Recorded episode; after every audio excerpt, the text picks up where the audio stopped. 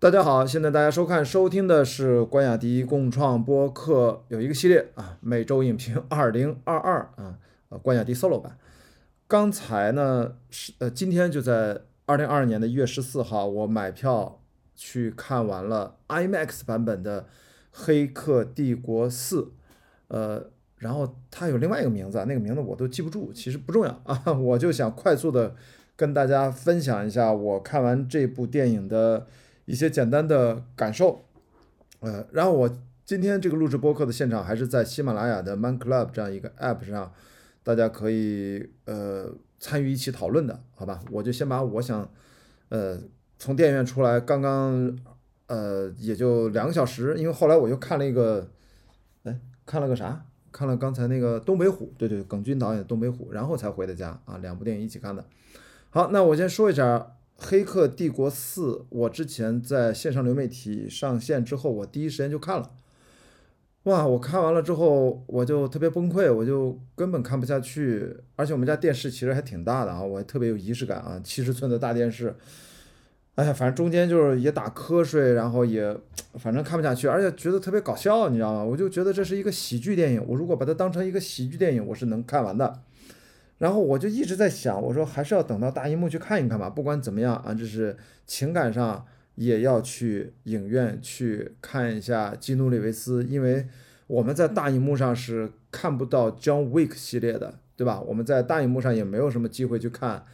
那个赛博朋克 2077，，这都是它的统一造型啊。最近这几年基努里维斯的统一造型的基努里维斯宇宙啊，其中。黑客帝国已经变成了基努里维斯宇宙的一部分。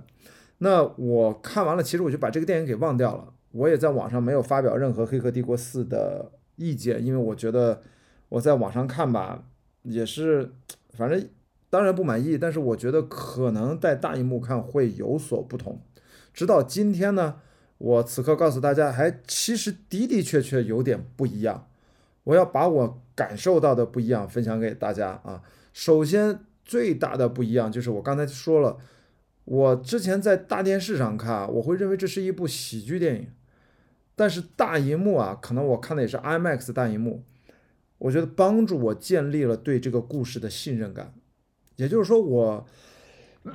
通过大荧幕，我觉得我进去了，我是在看这个电影，我是在又好像跟着 Neil 又回到了。二十二三年前，应该是一九九九年吧。我记得大荧幕的第一集，我应该是在武汉看的。我正好在那出差，我买电影票去看的。这都二十多年过去了，所以我看着他的这个满脸这胡子拉碴的这个长发的这个造型呢。我基本上我能够接受，它可以跟《黑客帝国》的这个世界观契合到一起。因为我第一次看的时候，我真觉得一直是一个不接受，所以我只能用一个喜剧化的一个电影的感受呢来消解。呃，但是这次我觉得信任感建立了，这是第一个啊，我的初步的印象。呃，还是要在电影院里面看，因为你能够看到每一个演员。要知道，好莱坞电影他们的表演都是一流的，他们都是完全相信这个故事的。大荧幕上能够把所有人的表情、把他们的肌肉细节、眼神的交流看得非常准确，所以很容易就投入进去了。当然，这个电影还是浑身毛病啊！注意，我没有想替《黑客帝国四区》有什么整体评价上的翻盘，我只是说我我我说我要谈一些大荧幕看和在家线上流媒体看的感受上的差别。但是无论是哪种啊平台机会来看，其中有一点啊。我觉得，嗯，本质没有变。我认为本质上这部不该存在的续集电影啊，这是我个人的判断啊，不该存在。它本质上是一个复仇电影，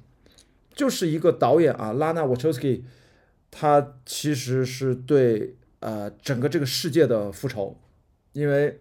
整个过程大家在大荧幕里面，在他的故事里面已经看到了，他说了这部电影理论上是不应该存在的。完全是因为华纳啊，他在也在电影里面直接直说了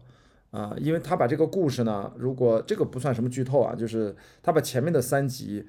把它呃在现在第四集的世界观里面，把它变成了一个三部曲的《黑客帝国》的游戏，所以说呃，Mr. Anderson 啊，他现在变成了这个三三部曲游戏的设计师。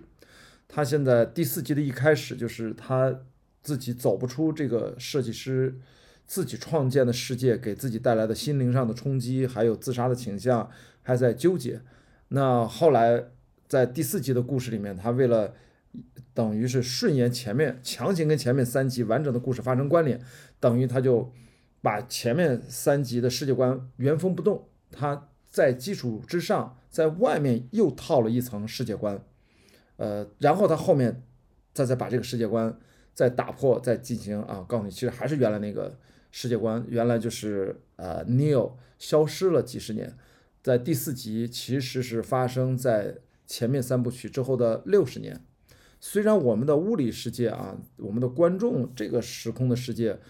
呃，《黑客帝国》第四集跟前面三部曲的创作拉开了二十年的时间，但是在那个电影故事里面，他们差了六十年。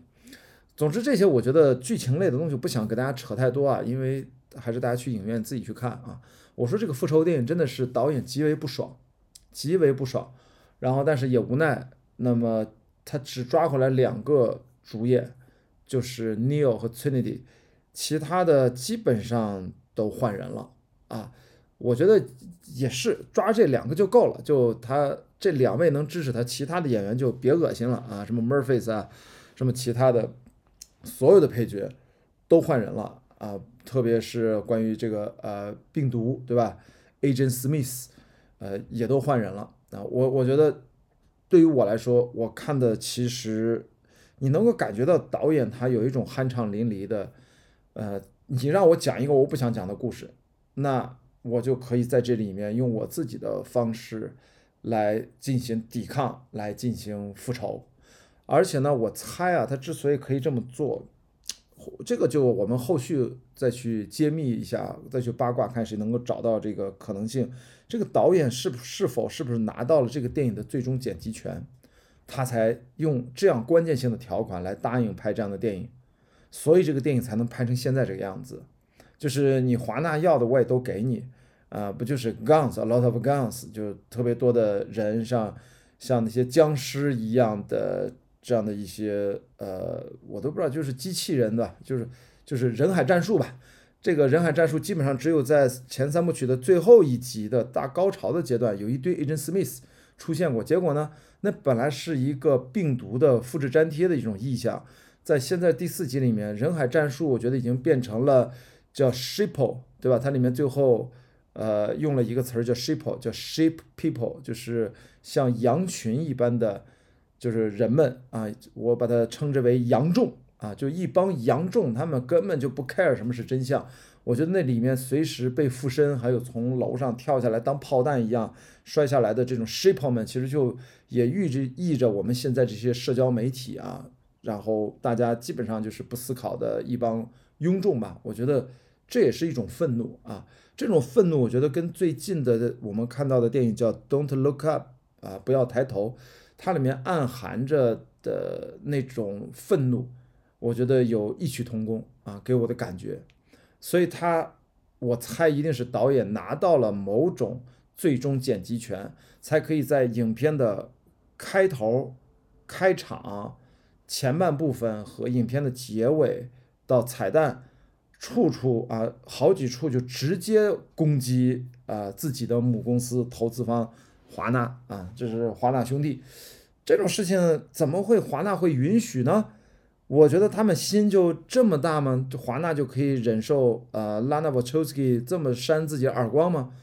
我觉得可能。就是法律的问题，就像电影里面讲，如果拉娜自己不拍，那华纳可以自己处置这个资产，从版权上很可能是，呃，华纳是有这个版权，那也有可能也依然，那么从法律上的角度，拉娜就说你可以让我拍，我也同意，但是我必须要拥有导演剪辑权，然后先签约，签了约之后，哎，我不是有导演剪辑权吗？剧本写的是这样，但是我拍的时候拍出来这些的给你正面扇你耳光的戏。你也不准改，我觉得这完全是有可能的，不然的话，这个电影也太奇怪了。我们什么时候在好莱坞这种啊全全是阴谋的角斗场上会出现这种情况？就是你投资的自己的导演来骂自己的电影的投资人，这个在全世界电影史上都是很少见的，好吗？所以它一定我觉得背后是有故事的，只是的确我刚才都是我的瞎猜啊，没有关系，反正大洋彼岸我们爱怎么猜怎么猜啊，这是我的一种看到的事实的一种推论。好，不管它。那说回到这个电影故事，我觉得从故事层面，呃，很鲜明的，它有一种呃给我带来的镜像感，就是它针对自己的第一部，主要是三部曲的第一部。它几乎就是镜像镜子一样，那镜子在这里面大家也都知道是它的出入口啊，脱离这个矩阵、脱离 Matrix 的一个经常用的出口。它通过这种镜像关系，我觉得它感觉像是在一一对应的在进行翻拍了一遍第一集。当然，这个翻拍我觉得是打引号的啊，呃，这这种镜像式的，就是按着上一个三部曲。重新再拍一集，然后从最成功的三部曲的第一部来进行翻拍，大家有没有联想到另外一个系列，就是《星球大战：原力觉醒》？其实某种程度上是不是翻拍了《星球大战：新希望》？这是当时很多人吐槽的，等于主人公换了一个女生，重拍了一遍。哎，刚好我们来看《黑客帝国四》，实际上他也是把主人公。从 Neo 过渡到了这一集的真正的主角是 Trinity，Trinity 其实才是这次在这个世界里面需要被拯救的那个 The One，需要被信任的那个 The One。所以你去按照前面大家会吐槽啊，反正 Neo 的功夫啊、设计啊什么不拉不拉这些，我觉得这些都不是导演最关心的。导演其实要找到他永恒不变的这种关于。爱的这种主题，他如何在被迫拍的一个呃结束的完结篇的第四集里面，重新找到一个新的逻辑，能够把这个故事圆回来。所以你会看这个电影，它除了很多对自我的经典的致敬、引申、引用，呃，剩下的就是他把真正的呃对 Neil 的唤醒的这一套压缩。最后把情感的高潮放到了对 Trinity 的重新唤醒，呃，包括信信仰之跃，就是他要怎么飞起来，在这一集里面，Neo 是飞不起来的啊，我是指在前半段啊，但是后来他就可以随便飞了，对吧？那在 Trinity 是信仰之跃，第一次他就完全相信自己是他飞起来了，是他最后引导了 Neo。重新在这样的一个矩阵里面又拥有了第二次选择的权利，所以呢，我觉得这个电影，呃，几乎就是第一集的换一个主人公的复制粘贴，而且呢，他这里面也做了很多很多暗喻，这是导演非常擅长的。但是我就不想挖这些细节了。你想，这个 Mr. Anderson 他是一个游戏设计师，他在超预算的开发一款新的游戏叫 Binary。Binary 既是这个游戏的名字，也是这个电影里面好几个演员在台词里面反复出现的一个词，就是二元二元性啊，也可能是二元对立。所以这个 Binary 我觉得也可以理解成是 Neo 和 Trinity 他们俩一旦就是在 Matrix 里面结合到一起，就会释放出很大的力量，所以要控制牵制他们俩的力量，把他们俩的那个生存的那个仓。要摆放的那个位置要经过计算，才能够牵制住他们俩，让他们俩，呃，不影响到啊整个 Matrix 的稳定性，不拉不拉这些。所以呢，这个 Binary 依然也适用于我们的主人公，所以它也适用于在整个故事的呃关于依然在讲这个系统啊，讲这个现实呀与真相呀，我觉得都在讲。但是明显的呢，我觉得嗯，其实导演也在里面对他拍完这三部曲之后的二十年。我觉得他是一种深深的一种失望。他本来觉得我唤醒你，啊，就像当年啊，其实想起来，鲁迅不是也一直想啊呐喊啊，在铁屋子里面唤醒这些沉睡的人。只是鲁迅有一种反思，我们到底是不是该唤醒他们？那么沃丘斯基当年从兄弟现在变成了姐妹，他们在二十多年前试图用一部电影来唤醒很多人，结果在这部电影里面，他表达的其实我唤醒了你们又怎样嘛？其实根本没有人关心。现在在这个社交媒体的时代，这二十年给了什么呢？给了社交媒体，而社交媒体带来了什么？带来了更多的垃圾，带来了更多的说白了，没有人去去真正的关心真实性的东西。所以我觉得导演其实这个故事我在大荧幕上看，我能充分的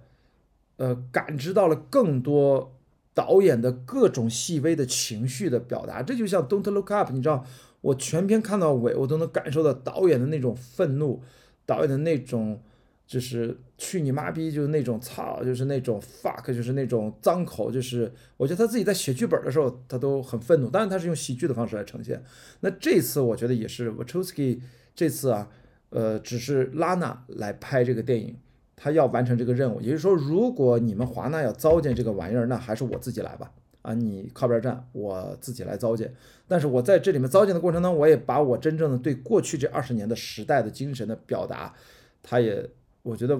表达的还是蛮充分的啊，包括这个他对自己的世界观的再阐释，他权力还是要握在自己手里面。当然，这个电影里面可能还有更深层次的一些关于啊自我身份认同的问题。那为什么要主角把从 Neo 过渡到 Trinity？为什么？就是要知道过去二十年不也就是 Wachowski 把自己的身份的性别。从男性也转向了女性，这种转换已经大概这过去了很多年了。那么在这个电影里面，他通过创作，他把主人公啊，Neil 对他们来说是这一辈子他们最重要的一个创作的主人公，也其实这次把交接棒交给了一个女性啊，很重要的角色就是 Trinity。所以这里面我觉得也是折射出呃导演自己深层次对自己的身份认同的一些话题。当然更深层次的，我觉得。这个电影它的核心的表达，实际上是在电影的片尾字幕在彩蛋出现之前，字母的最后的最后的最后啊，荧幕上有一行字，就是要感谢小时候妈妈跟他们讲的，是 “Love is a genesis of everything”。它大概意思就是说，爱才是啊世间万物的造物主啊。所以你会看他们。所谓是一个什么科幻导演讲哲学，但是他们自己最简单的就是他们其实在表达，爱可以征服一切，可以改变一切，爱甚至可以啊创世，爱可以是万物的造物主，可以创造一切。所以你就看这个电影里面，呃，国外的评论人我也回头看，终于回忆起来，他们在讲这可能就是一个爱情片，可能还有点意思，大概其实也就也就这样。啊，呃，最后呢，我自己想表达一下，我觉得很有可能这个电影，嗯，别看它票房那么差，它如果华纳找到它的一些衍生品的一些其他的盈利方式，这个系列它不会就这么终结掉，没准还会真的像电影里面其实也在讽刺的，说还会去拍第五集、第六集。所以说，我觉得大家不要不要到时候真的出现的时候觉得奇怪啊，这事儿其实不奇怪。哦，我们简单回看一下啊，我就想表达的。这个片子给我的感受就是，呃，看大荧幕我是能够耐心的看完，虽然也没有那么好看，动的场面没有任何新奇的东西，也没有任何的创新，啊，但是我觉得好像没有让我觉得那么小丑化了，没有那么喜剧，呃，我还是感觉到了导演想建立一个让观众信任他的一个故事，引领着。呃，Neil 的视角带着 Trinity，然后在一起去冒险。这里面啊，我说了，可能这是我读解出来的，可能有一些剪辑权的问题，不然为什么会有这么多对华纳的吐槽？可能还有一些故事层面啊，有些镜像性的翻拍的一些问题，其实就是把主人公从 Neil 过渡到 Trinity 啊，这个背后的一些思考啊，一些可能身份认同的问题，巴拉巴拉，我就讲了这些。好，那我们今天这一集的关野迪共创播客每周影评二零二二。呃，关雅迪 solo 版关于《黑客帝国四》，我就先聊到这里，好吧？那我们明天再见。